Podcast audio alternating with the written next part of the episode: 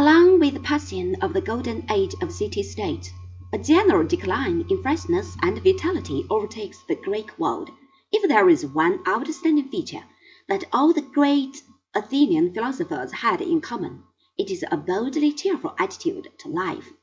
The world was not a bad place to live in. The state could be taken in at one glance. Aristotle, as we saw, had made this a feature of his ideal city. As a result of Macedonian expansion, this complacent outlook was shattered once and for all. In the philosophic trends of those days, this reflects itself in an overall pessimism and sense of insecurity.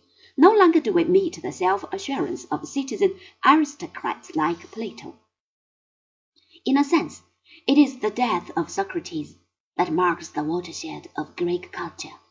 Though Plato's work was still to come, we are, in fact, descending into the plains of Hellenistic culture.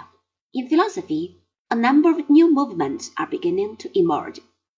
The first of these is linked directly with Antisthenes, one of Socrates' disciples. His name is associated with a paradox in the Eleatic tradition. According to this, it is impossible to make significant statements. A is A, which is true, but not worth seeing, or A is B, where B is not A, and this must needs be false. No wonder Antisthenes came to lose faith in philosophy. In his later years, he renounced his upper-class life and background, and took to leading the simple life of the common people.